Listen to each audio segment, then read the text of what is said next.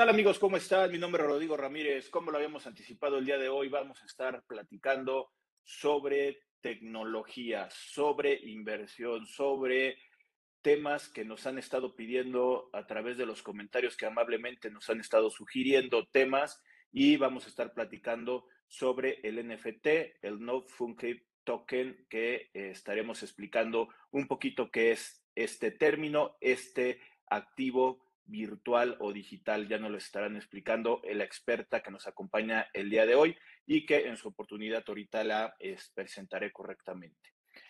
Como siempre, amigos, al inicio de estas sesiones, de estas pláticas, me gusta invitarlos a que nos pongan sus comentarios en la parte de abajo, que nos sugieran temas y nosotros a su posibilidad vamos a estar subiendo este contenido de las pláticas que nos están sugiriendo con amigos y expertos en la materia que ahí estará en nosotros el buscar a un buen eh, participante para que nos pueda comentar eh, ameno como hemos estado platicando durante más de estos dos años que tenemos el canal de YouTube.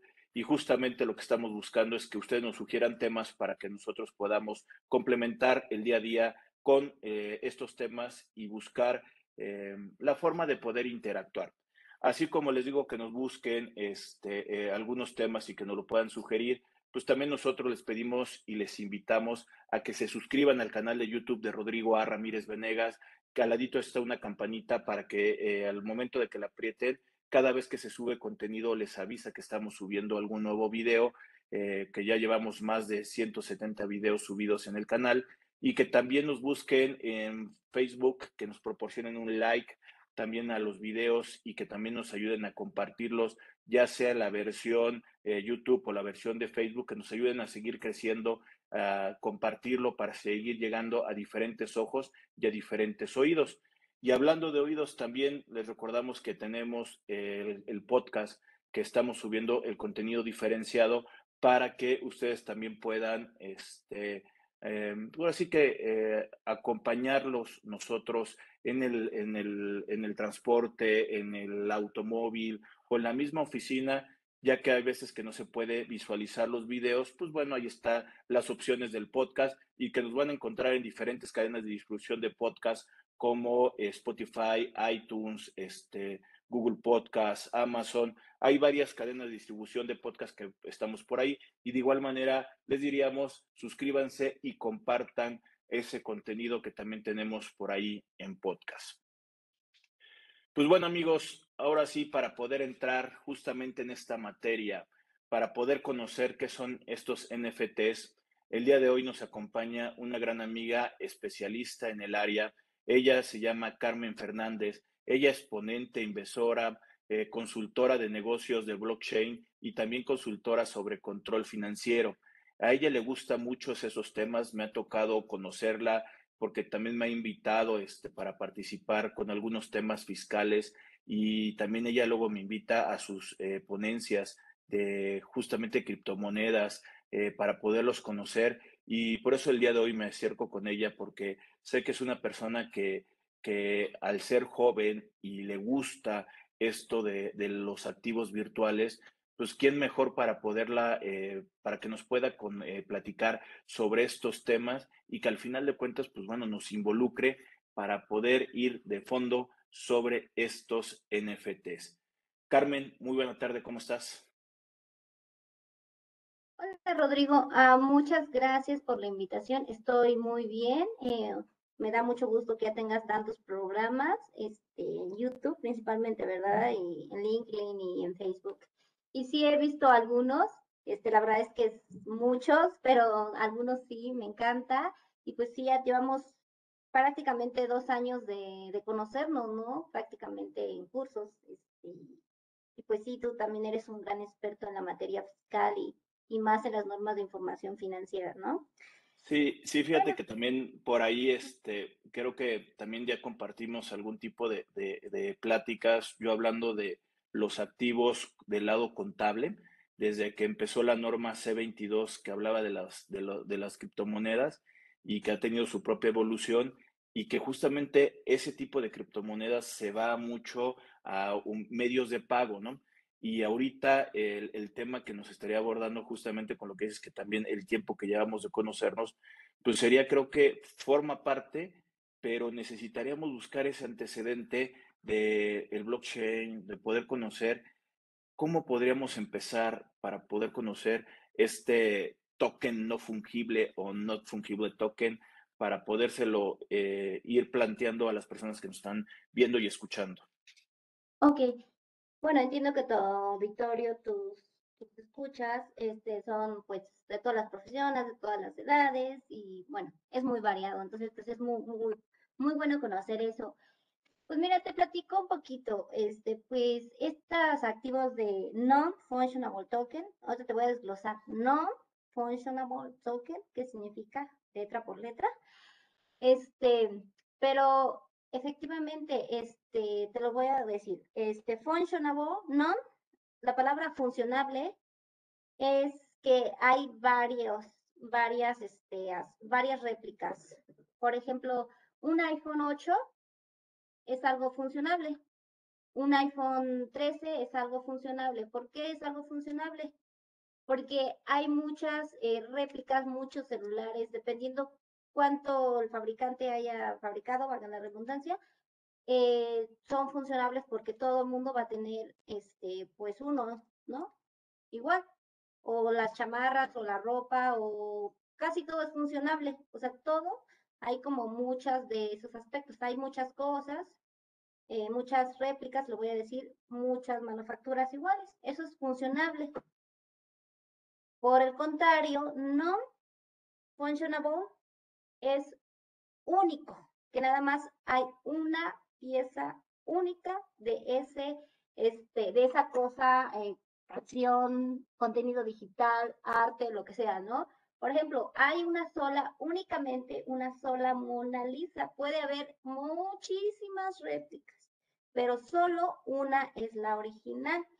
Y en iPhone yo no puedo decir, ah, pues solo este es eh, uno original. No, porque iPhone 13, pues hay una gama de, pues de que cuando se fabricaron, hay muchos, ¿no? Entonces, pues por ahí ya empezamos a, decir que pues non-functionable único, irrepetible y digamos, puede sacar varias réplicas, pero nada más hay uno original. Y funcionables, que hay muchísimos igualitos y no hay una originalidad, por decirlo así. Todos fungen iguales, son fungibles, ¿no? Y bueno, tokens porque pues son unos activos, este, están en, este, en la nube, entonces ahí me voy a regresar un poquito, ¿no? Al aspecto de que ya definí las, las dos palabras, la de non-functionable token y functional, que lo definí en palabras llanas y ustedes lo buscan así, así lo buscan. Ahora vámonos un poquito para explicar la parte de tokens. Eh, vámonos a recordar un poquito de, cómo salieron estas cosas y demás, pues ya por ahí de, de, 1991, a lo mejor muchos todavía no nacíamos o ya habíamos nacido, no lo sé, este, pues al, un criptógrafo, em, este, matemático, actuario y demás estadounidense, este, se daba cuenta de que había problemas cuando él hacía auditorías o iba a empresas, se daba cuenta de que había una cierta corrupción o alteración de los documentos, ¿no? Y él decía, ¿cómo soluciono esto de que las empresas pueden manipular, las instituciones pueden manipular los datos? Entonces ideó un, un, este, un programa, un sistema, este, una cadena, alguna solución, una tecnología que se llama justamente blockchain, ¿no? Donde él a través de, este, de encriptación, ¿no? De problemas matemáticos, de encriptación, resolvió este problema. ¿Cómo? Ideó este, programa, este programa para que él, este, este sistema, vamos a llamarlo sistema complejo de tecnología, o ideó esa tecnología para que eh, eso ya no, ya no siguiera pasando. ¿Qué quiere decir eso? Que, eh, que él decía, ok, eh, pues mi principal problema es que yo no quiero que alteren estos documentos, ¿no? Entonces vamos a hacer una, un sistema, una solución tecnológica para que esto ya no pase, ¿no? Entonces lo logró, logró que nadie, nadie pudiera, este, inmutar, digamos, alterar estos documentos inmutándolos en el tiempo. Marca de agua que se le llaman esos estampados, ¿no? Y ya después pero también tuvo un problema esa tecnología al principio, que era muy limitado el espacio, ¿no? Que no había, este, que yo no podía guardar mucha información. Entonces, pues ya después en el 92, dos criptógrafos se unieron y, y unieron, este, usando una tecnología este, que se usa muy, muy constante, eh, principalmente en la informática, que es los árboles de Merker, que si son, que usando este sistema te van a entender más, porque es algo complejo, que son arbolitos y que se van este, uniendo y va haciendo un poquito más de espacio, ¿no? Entonces ya teníamos la parte de, ya había resuelto el problema de mutalidad, o sea que ya podía yo registrar cualquier documento y nadie lo podría alterar. Ya tenía yo la solución del espacio, pero no tenía una aplicación real, ¿no?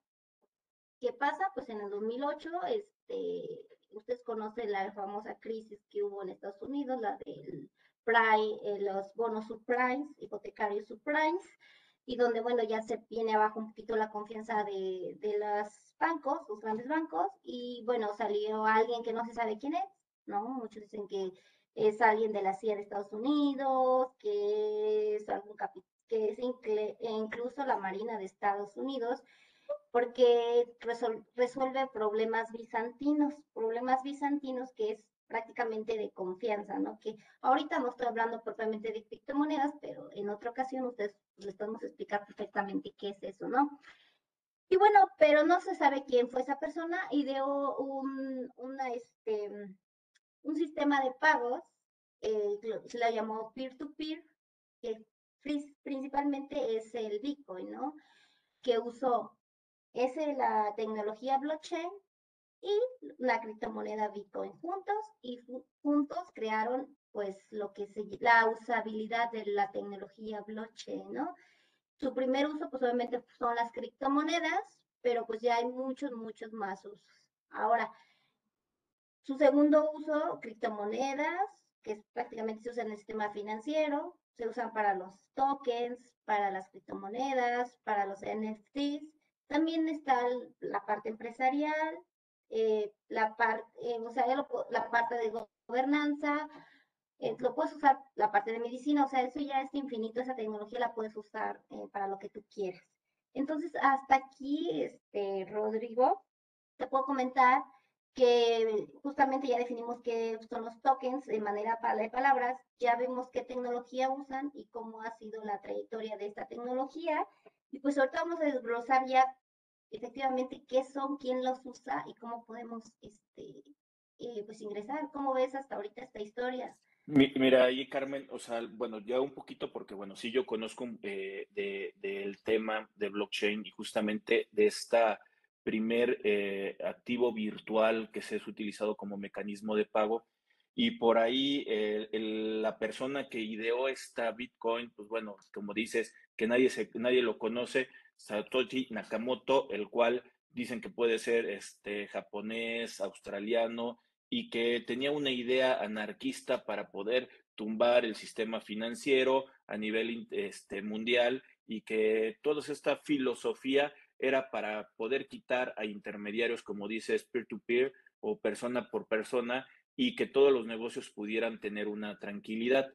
Digamos que como ese antecedente del uso de ese blockchain que ese blockchain, cadena de bloques, que al final de cuentas ya tendremos también yo creo que la oportunidad para poder eh, meternos un poquito más en la materia, sirve como la base para que la evolución que hemos tenido desde el 2009 y 1991, como estás diciendo, de la cadena de bloque y la utilización en este armamento, en logística, en, en votaciones, en expedientes clínicos, o sea, se puede llegar muchas cosas y a alguien se le empieza a ocurrir esta evolución a estos, eh, como dices, irrepetibles fungibles. ¿Sería correcto? Así es, lo podríamos hacer de manera muy, este, digamos, sintetizada, prácticamente es lo que dices. Solo lo que no estoy de acuerdo es que Satoshi Nakamoto realmente no era ningún anarquista, eh, no quería tomar al gobierno, simplemente eh, dijo, ok, si mi dinero no está salvo con ustedes, las instituciones que tienen auditoría, que están reguladas, que están vigiladas, entonces ¿en quién puedo confiar, no? Pues hay que confiar en la tecnología. Prácticamente, ¿no? Y además, pues buscaba también la inclusión, independientemente de eso, ¿no?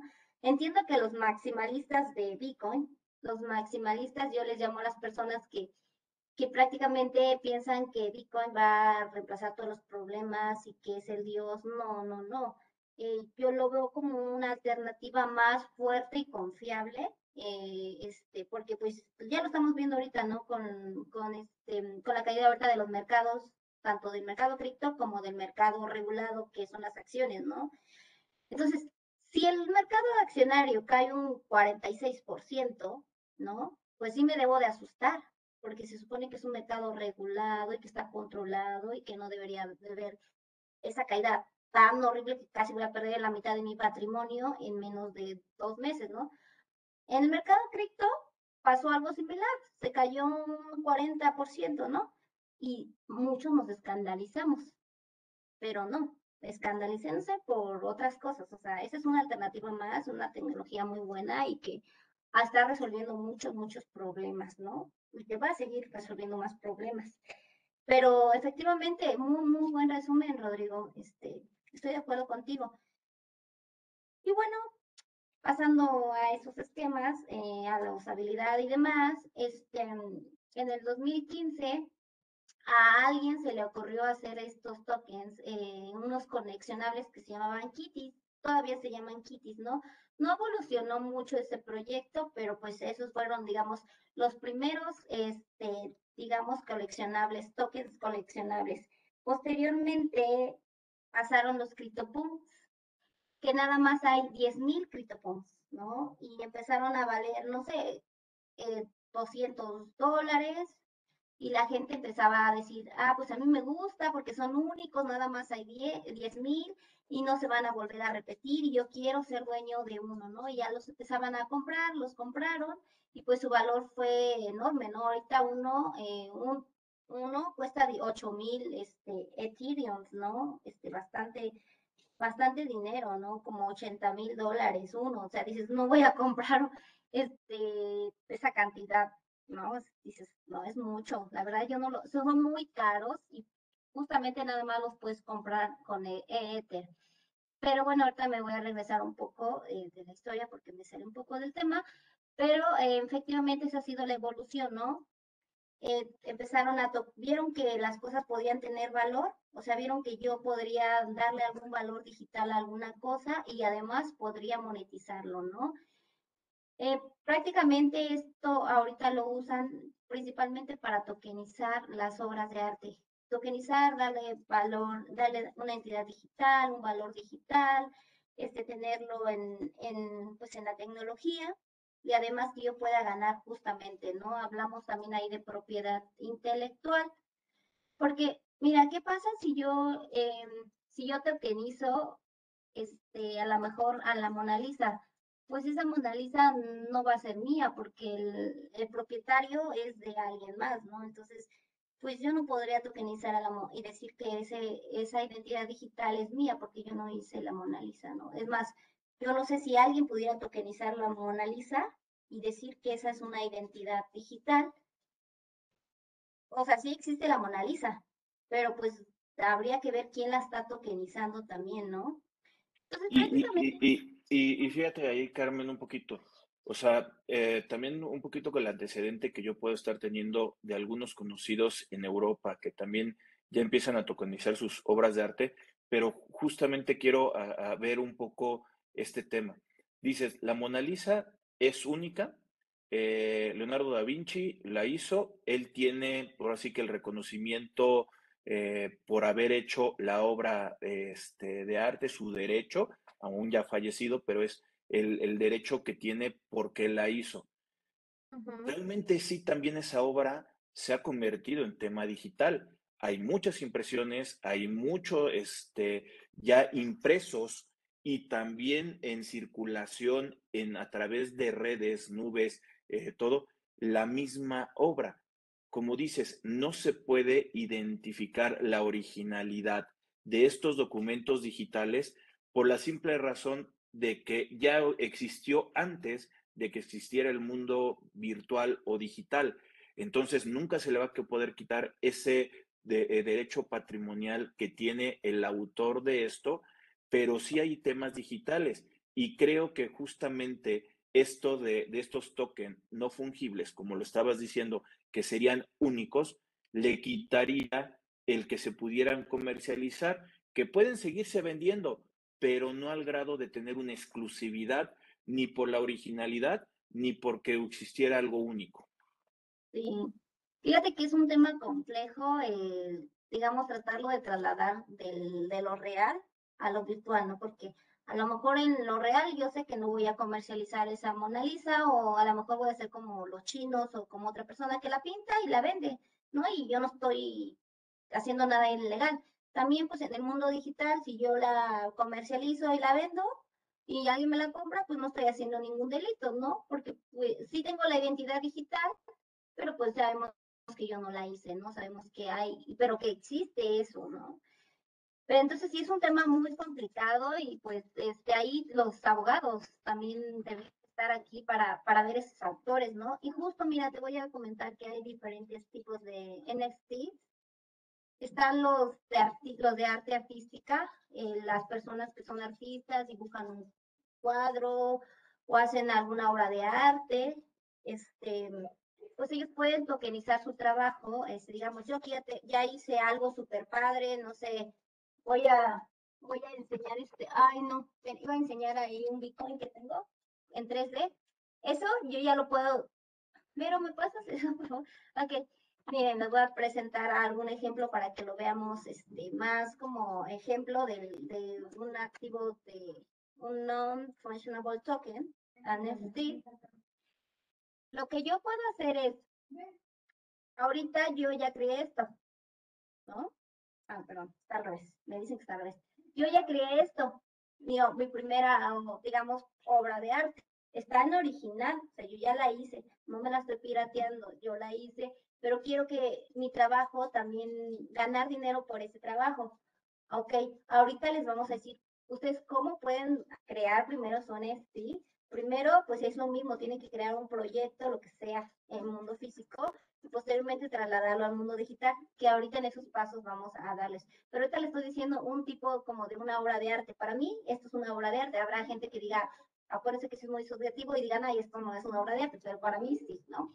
Entonces, tú puedes, este, hay este, eh, non-functionable token para obras de arte, para música, ¿no? La música también, o sea, si yo soy una super cantante como Shakira, por ejemplo, yo ya puedo decir, ah, no, pues yo voy a tokenizar, no sé, apenas sacó una canción que se llama Don't You Worry, este, que ella la puede decir, ok, esa canción sí existe, ya saben que se me actuaría, yo aquí en el mundo real, yo la puedo tokenizar y este, yo te puedo, eh, yo la puedo vender y ya habrá quien me la compre, ¿no? Están los de videos, videojuegos, ¿no? Second Lands eh, son de los videojuegos más conocidos, este, Infinity, eh, también está Fortnite, em, se me fue el otro nombre, Free Fire, y todos esos, ¿no? Que justamente por eso vamos a ver después los metaversos, pero tú necesitas un token para jugar, ¿no? Pero también los que hacen videojuegos pueden tokenizar su, su, este, sus, sus juegos, en este caso, y ahorita vamos a ver con qué fin tokenizan todo esto, con qué fin yo lo hago digital, ¿no? Eh, también hay trading Cars de Trading, que un famoso, muy, muy famoso, uno, de este, un jugador de básquetbol, tokenizó por ahí este, unas, em, unas coleccionables de Pokémon y pues las vendió muy, muy caras, ¿no? Fue el primer escandalazo que dices, no manches. Y están también los tokens, cuando tú tienes un concierto muy grande, muchas veces también tokenizan ese, ese, esos conciertos, ¿no?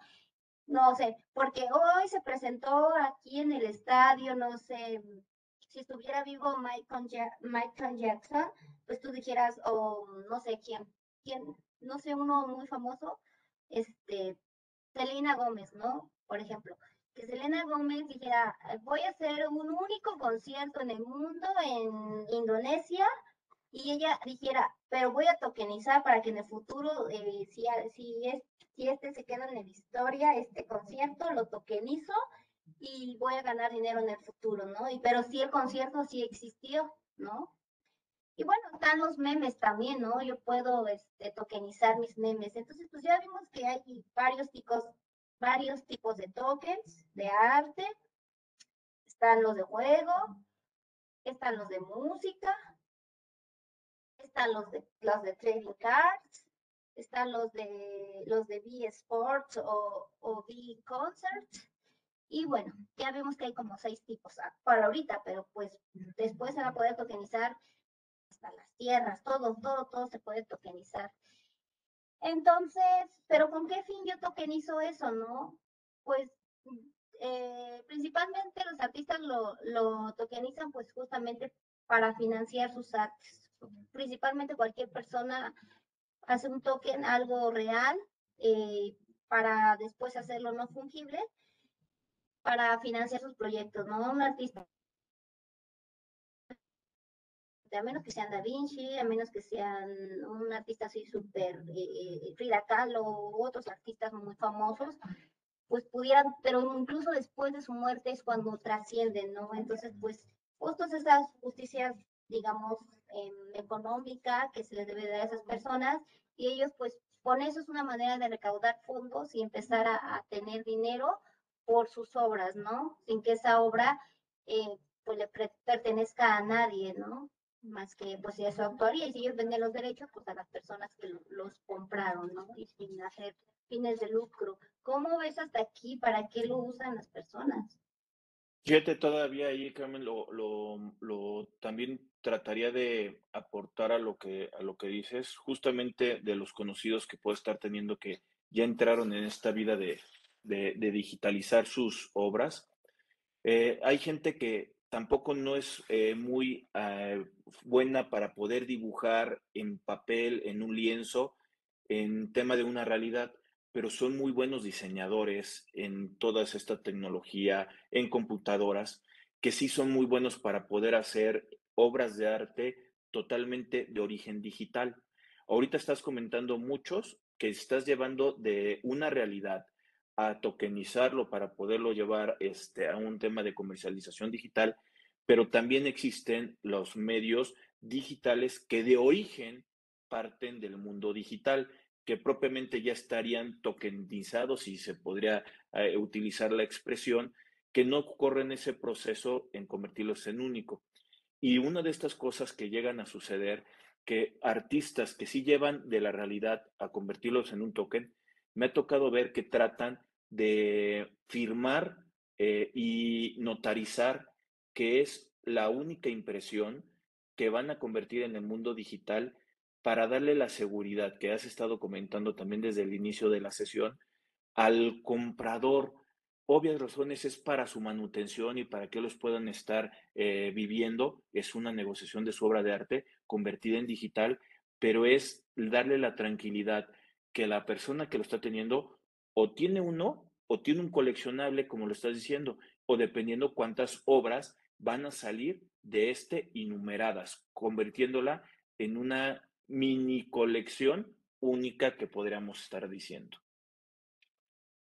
Sí, no, no me refería a que tú lo puedes crear en el mundo físico y lo vas a llevar al mundo digital. De hecho, tú lo puedes crear desde tu computadora, los memes, ¿no? Eh, tú los creas en tu computadora, pero además, no solo, no porque están en tu computadora, o sea, ahí ya digamos que son digitales, tú creas obra de arte digital, pero todavía para llevarlos a non-token, este, functionable token, todavía tienen que pasar justamente por esa validación y esa validación lo hace la, la cadena de bloques, la tecnología. Es cuando ya tú lo subes a un marketplace, que es ahí cuando ya lo auditas. Por te decía que pudiera ser un poco complejo entender que a lo mejor tú vas a querer llevar todo de la realidad a lo, a lo digital y luego de lo digital a, a, a, este, a los NFTs. No, de hecho, pues tú te podrías brincar un poco la realidad, crearlo en digital y llevarlo al marketplace, eh, pasarlo por la tecnología y después mandarlo al marketplace que tú quieras, ¿no? Justamente.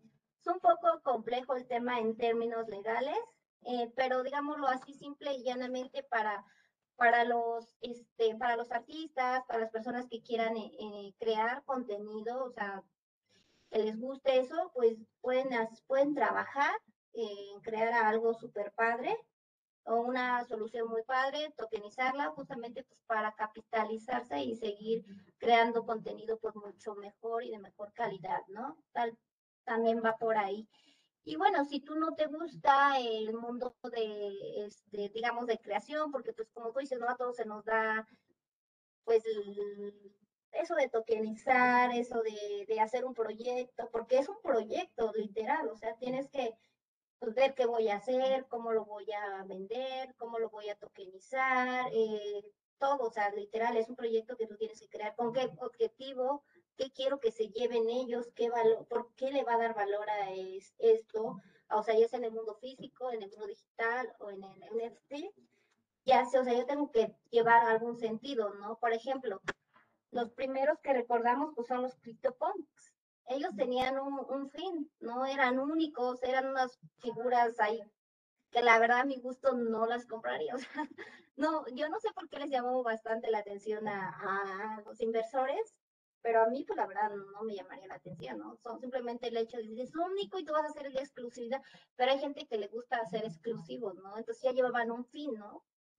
Entonces, pues sí tendrías que analizar bastante bien tu proyecto, que ese, pues en otra ocasión podríamos decir cómo analizar, cómo analizar un proyecto para hacerlo, para poderlo tecanizar, ¿no? Eso ya sería como algo muy, muy, este, eh, yo como financiera, pues me gusta analizar proyectos, modelos de negocio para ver cuál sería mi modelo de negocio, ¿no? Y bueno, lo que te comento aquí es que pues había, hay, digamos, pues se puede decir que tres personas, si lo, tres jugadores, eh, tres tipos de jugadores en este ecosistema, ¿no? Pues por un lado está la tecnología blockchain, que ya la explicamos a muy, a muy grandes rasgos, porque la verdad es que necesitarías este, más tiempo para entenderla. Posteriormente, los creadores de contenido y las personas inversoras dispuestas a, a comprarlos o adquirirlos, ¿no? Digamos, esos tres jugadores, ahí estamos, ¿no? Entonces, ¿quiénes son unos? Pues la tecnología. ¿Quiénes son otros? Los creadores de contenido llámense artistas, llámense desarrolladores, creadores de contenido y los inversionistas. ¿Y quiénes son los inversionistas? Pues las personas que están dispuestas a comprar este, tu eh, NFT. ¿Con qué objetivo un inversionista, o cómo lo definimos que sea un inversionista, no?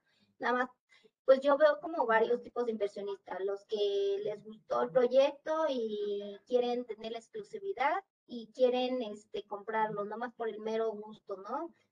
Sin pensar si ese proyecto va a despegar, si va a tener alguna plusvalía, o simplemente aquellos que son como humanitarios, ¿no? Que dicen, pues mira, regálame algo, a mí me gusta tener algo, este, yo no espero que este proyecto suba únicamente para ayudar a los creadores de contenido porque saben que es muy complicado financiar sus proyectos. O aquellos inversionistas que sí son inversionistas y que dicen, no, no, no, no yo espero que mi, que mi proyecto despegue, eh, que este proyecto despegue y, que se empiecen a comprar.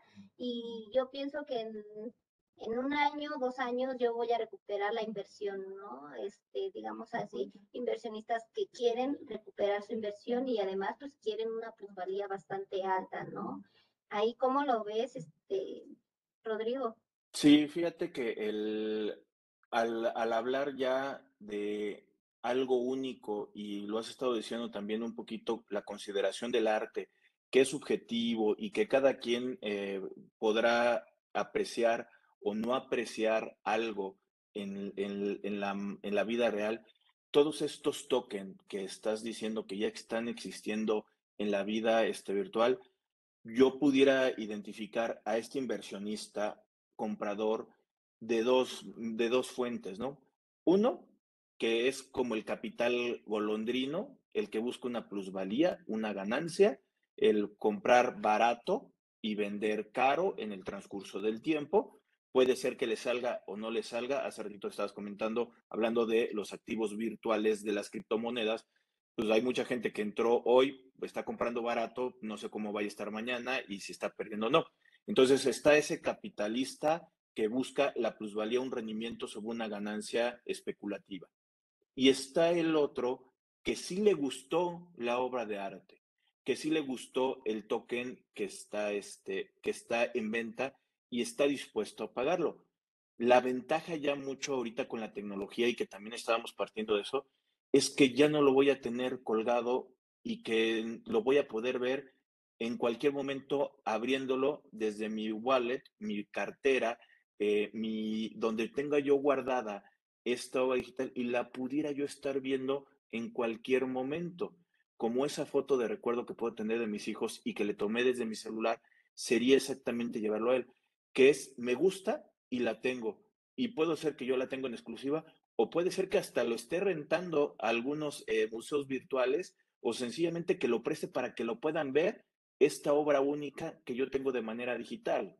Sería algo como que estoy viendo de este inversionista, este, Carmen. Efectivamente, pues si yo compré el cuadro de Da Vinci no era para esperar una plusvalía, a lo mejor porque me gustó el arte, ¿no? Simplemente es lo que mencionábamos, los objetivos. Oye, pero ¿cómo entro? ¿Cómo, si yo, yo tengo, quiero tokenizar algo, ¿cómo le hago? ¿Dónde lo vendo? ok, si yo quiero comprar, ¿dónde lo compro? ¿No? esa es la, la pregunta, ¿puedo pagar con dinero? O, cómo es este mundo, ¿no? De, de lo, digamos, de lo físico, lo digital y el NFT, ¿no? Como, pues sí, justamente tú vas a tener que crear una wallet para entrar, porque para entrar en este mercado eh, tú requieres este, tener una wallet con que principalmente nada más se acepta la criptomoneda Ethereum, ¿no? Porque casi todos los proyectos, la mayoría de los proyectos corren en la blockchain de Ethereum. Y pues necesitamos un token de, de blockchain, de, de Ethereum, que en este caso es el Ether. El ETH, que es por sus siglas así, ETH. ¿Y dónde adquiero ese ETH? Pues tú lo puedes comprar a través de un exchange, tú lo puedes eh, comprar a un conocido, que eso no se lo recomiendo. Eh, pero principalmente lo puedes comprar en Binance, e, en Kraken, en Coinbase, en blockchain, en lo puedes comprar en Bixo, para los que somos aquí de México, lo puedes comprar en Bixo y este en, en Bixstan. En cualquiera tú puedes adquirir, es muy buena moneda, muy es la segunda en capitalización de mercado de todo solo abajo del Bitcoin. Y bueno, ahorita pues estaban cuatro mil y tantos dólares, ahorita está como en mil doscientos dólares al día de hoy con la caída baja. Entonces, por eso cuando tú entras a, al marketplace, que ahorita vemos que es el marketplace, este, son muy caras las comisiones, ¿no? Incluso luego es más cara la comisión que el token que vas a comprar. Entonces, pues ese es un tema también, pero ahorita lo explicamos un poquito más sin ahondar tanto en el tema. Este, ok, entonces yo qué necesito? Pues tener el token nativo de Ethereum para, para entrar a ese marketplace. ¿Y cómo lo adquiero? Pues por cualquier exchange y pero necesito una wallet. Muchas veces necesitamos una wallet especial para, para este, conectar el marketplace con tu wallet. Entonces, la más conocida de las wallets, digamos que te acepta el el marketplace, que le voy a decir el número uno, el marketplace más grande, donde tú puedes este, comprar, pero sobre todo de comprar, poner a la venta tus NFTs, Metamask. Metamask es la, la wallet que te puede servir para, un, para unir, para entrar al, al, este, al OpenSea. Que el OpenSea eh, va a ser permíteme, Danito, es que las mascotitas.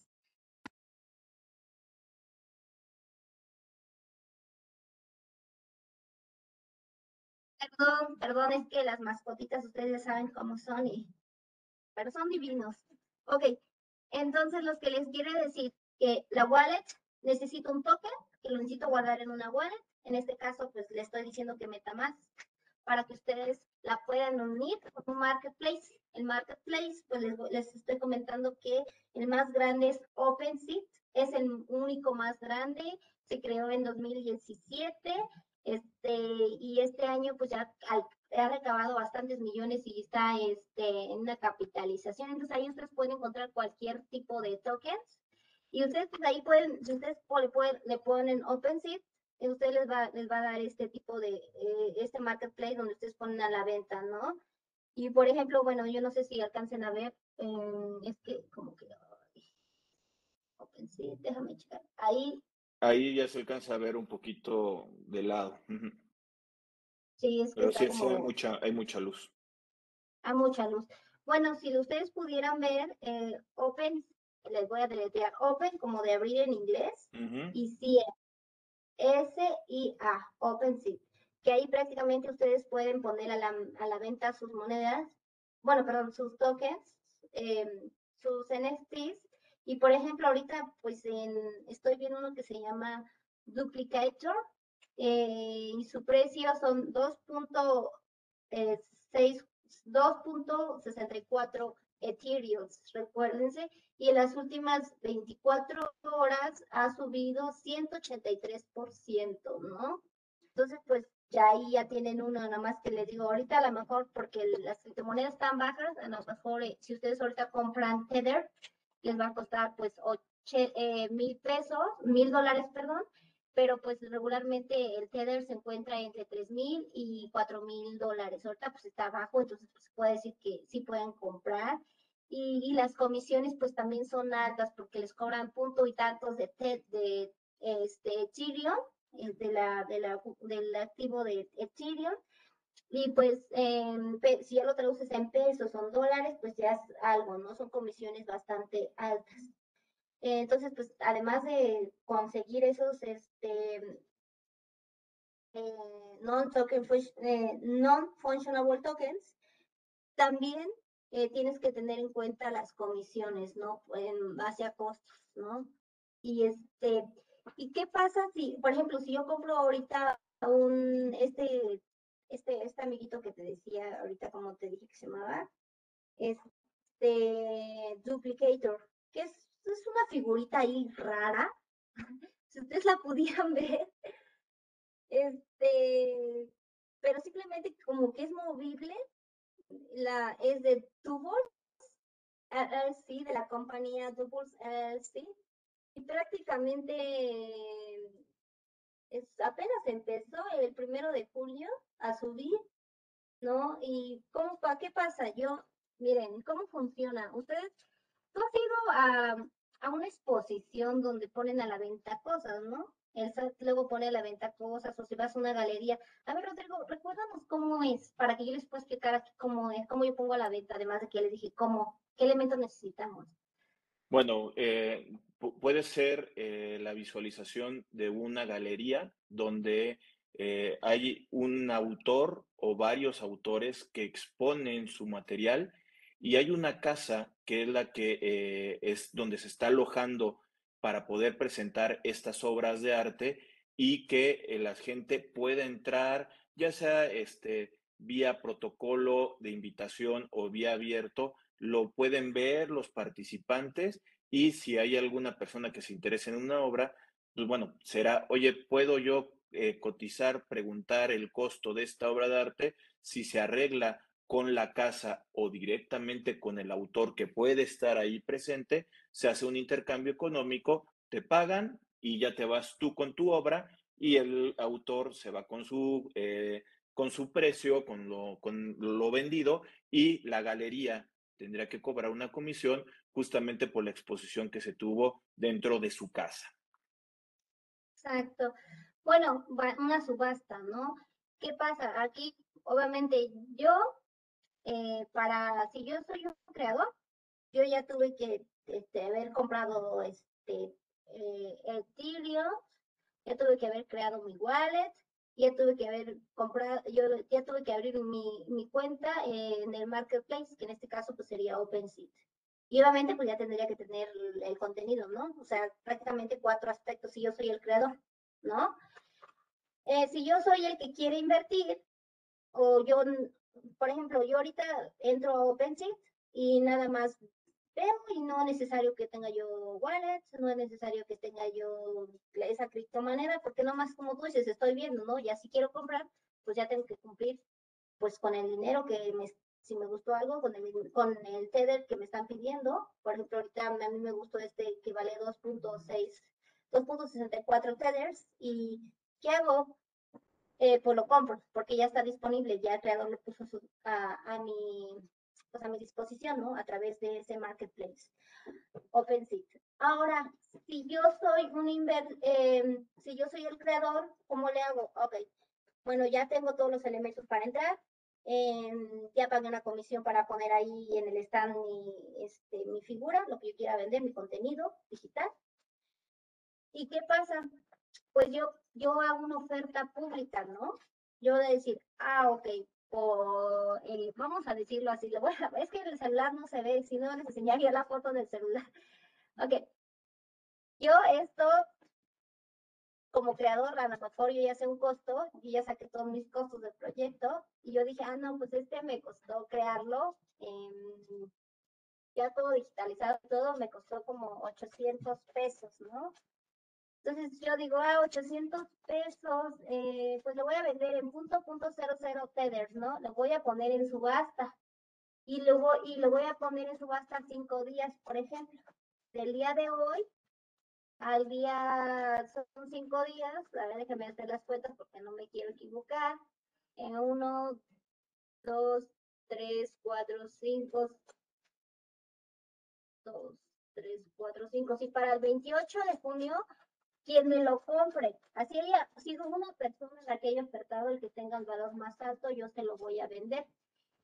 Es más, yo inicié mi oferta con punto cero cero de tethers, ¿no? Pero si hay alguien que dice, no, yo te doy un tether, ay, y así ya se va haciendo más grande, ¿no? Y va teniendo un valor.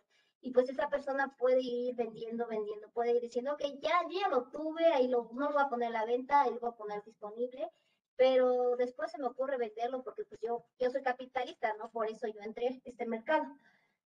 Ah, pues yo ahora ya no lo voy a vender en un tether cuando yo lo compré, ahora yo lo voy a vender en dos.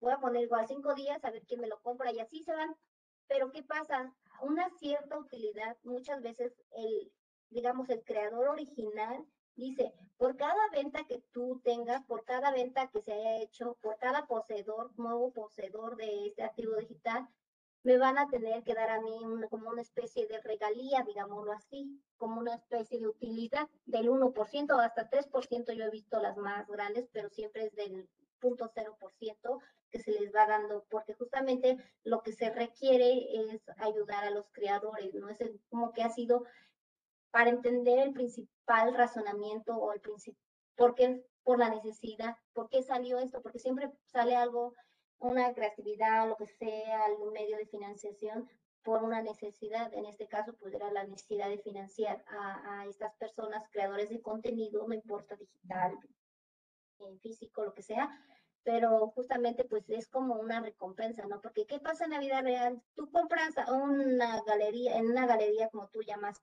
una galería de arte, compras un cuadro y pues el, el dueño te lo vendió, en el creador, el dibujante, el artista te lo vendió un precio, pero ese, si tú lo vendes, ese artista muchas veces a lo mejor ya ni sabe, ¿no? Si su, si su obra, a menos que sea Leonardo da Vinci, pero pues ni él ya disfruta de la regalía, ¿no? Porque pues ya ni siquiera ves la arte, ¿no?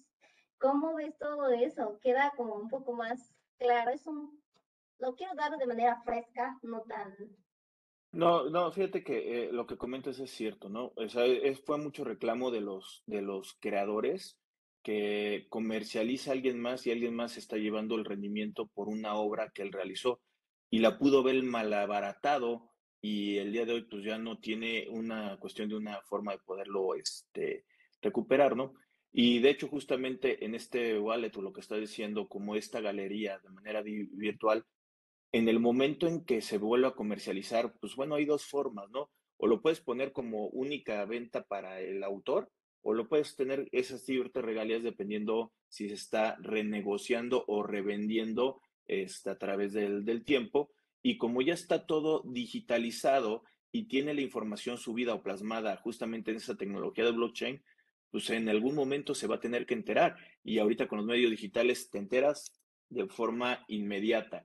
Entonces creo que esto sí es una solución para los eh, artistas de estar cobrando una cantidad cada vez que se está revendiendo o que se está generando una plusvalía por su obra y que le caiga a esta persona. Obvias razones, también lo dijiste hace ratito, esto tiene que ver con un tema jurídico y en determinado momento va a caer en que puede fallecer el autor y sus herederos o alguien va a tener que seguir cobrando esa, esa económica regalía. Vamos a ver cómo quedaría en el mundo legal más adelante, pero creo que sí es un beneficio para todos estos nuevos autores que pueden estar entrando con estos NFTs. Este, Rodrigo, ya como para ir cerrando un poco esto, eh, lo que quiero transmitir es que justo por eso te decía que se para que el creador entre se requiere obviamente tener ya el proyecto listo, cualquier creación, posteriormente ya tener una wallet o identidad digital, prácticamente es una identidad digital que ya no necesita, eh, nadie necesita decirles que se vendió su obra, simplemente le va a caer su dinero ahí en, la, en, la, en esa identidad digital. Tercero, necesita pues buscar un marketplace bueno, en este caso pues OpenSea es el mayor y el más conocido para poner a, la venta su, su, NFT. Y pues tercero, que ponga las condiciones de las, la primera oferta eh, para que se compre su arte. Y segundo, pues poner las condiciones si él mediante contratos inteligentes si él quiere seguir recibiendo eh, las regalías, o, bueno, pues sí, vamos a llamarlo regalías, ahorita lo vamos a dejar en regalías, sin entrar en tanto tecnicismo, y pues me imagino que ustedes como personas, me imagino, ustedes si se llegan a, fallecer, no lo sabemos, el banco pues les pide beneficiarios, ¿cierto? En el mundo digital, em, pues no existe eso no, todavía no existe de que si yo me llego a morir, eh, este, pues a quién se le va a quedar las cosas, a menos que sea una entidad regulada donde yo entro.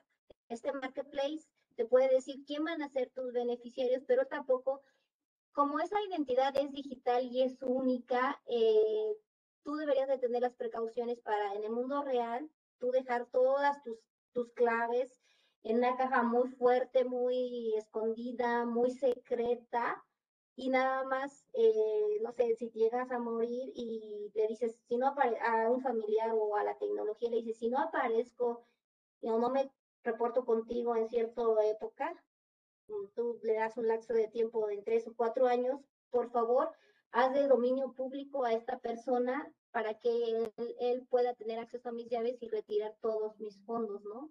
Eso esas son las soluciones que hemos encontrado ahorita que muchas veces nosotros no nos gusta dar pues nuestra información a nadie, ¿no? Ni guardarla, pero pues deberíamos de buscar soluciones de ese tipo para que nuestros para que nuestros valores no este no se pierdan por ahí, ¿no? Nuestros valores económicos.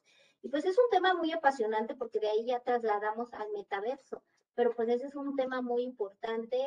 Y bueno, lo, lo, más, lo principal que yo quería que se llevaran era eh, por qué nace la necesidad de tokenizar algo, cómo lo tokenizo, qué debo de crear, eh, cómo, lo cómo lo llevo a la vida este, virtual, no importa si estoy en la, vida física, en la vida digital o directamente me voy a un metaverso, qué tipos de proyectos hay, este, y qué necesito ¿Necesito dinero? No. ¿Necesito una criptomoneda? así ¿Qué tecnología usa? ¿Y cuál era su propósito inicial? ¿no? Y que nos quedan muchos issues, issues like, este, mm, legales, ¿no? Eh, prácticamente yo veo más legales que de otra de otro tema, ¿no? Y que pues es una oportunidad muy grande para tu auditorio que es este pues abogados para que se empiecen a meter mucho en esos temas, para que empiecen a investigar realmente qué es, cómo funciona y empiecen a, tomar este curso. Posteriormente iba a tener un taller literal de cómo crear, desde cómo crear tu proyecto hasta cómo llevarlo y, empezar a, hacer varias, este, varias subastas dentro del marketplace y hasta que tú recibas tu dinerito, ¿no? O sea, eso sí va a ser un, ese sí es un taller pero esta es una plática muy amena como para darles la información y pues yo te agradezco mucho, Rodrigo. No sé si tengas algún planteamiento o alguna otra cosa que, decir. Sí, sí, Carmen. Eh, justamente, ¿dónde te podemos eh, localizar para estos talleres eh, que estás comentando? Que independientemente puedan ser mañana o pasado mañana, la gente pueda saber dónde buscarte y, y que se pueda también involucrar, porque como dices, eh, ahorita eso es una plática, es algo para poderse eh, dar una introducción a este mundo de, los tokens y, hay gente que puede estar interesada, porque aún así que seas contador, abogado, ingeniero, empresario, hay veces que tú tienes ese arte y quieres compartirlo. Y el día de hoy ya le estás dando una forma también para poderlo ver y sobre todo monetizarlo. Y creo que te pudieran estar buscando. ¿Dónde te pueden localizar, este, Carmen? Sí, mira, pues tengo prácticamente todas las redes. En Instagram me encuentran como cartermaer45 o simplemente como que le pongan Carmen eh, Fernández, ahí me, me localizan. En Twitter me localizan como Carmen F 20 46 60 01 04. No, o simplemente con que le pongan Carmen Fernández me localizan. En LinkedIn también Carmen Fernández sin ningún tema. Y bueno, este, pues igual yo le estaré dando like ah, y un comentario a este video para que ustedes pues, me puedan localizar. En, las diferentes redes que lo vean le estaré dando un comentario. Carmen, muchas gracias por acompañarnos el día de hoy. Nada más rápidamente, también déjame invitar otra vez a la gente que nos está viendo por lo que dices que se suscriba al canal de YouTube de Rodrigo Ramírez Venegas, que nos proporcionen un like en la página de Facebook, que nos busquen en la cadena de distribución de, diferentes eh, podcasts, que al final de cuentas estamos subiendo este contenido que creo que te puede llegar a servir y tomar algunas ideas y ya después poder ir a profundizar justamente en las materias que nos están interesando. El día de hoy nos acompañó una gran amiga especialista en el área, en estos ecosistemas que, hablan justamente de blockchain, de criptomonedas y de los NFTs, la ponente inversora, consultora de negocios en blockchain y también consultora sobre control financiero, Carmen Fernández. Carmen, muchas gracias de nueva cuenta. Te mando un fuerte abrazo en la distancia. Gracias. Todas las personas que están viendo, suscríbanse, compartan, ayúdenos a seguir creciendo. Estamos en contacto. Saludos. Bye.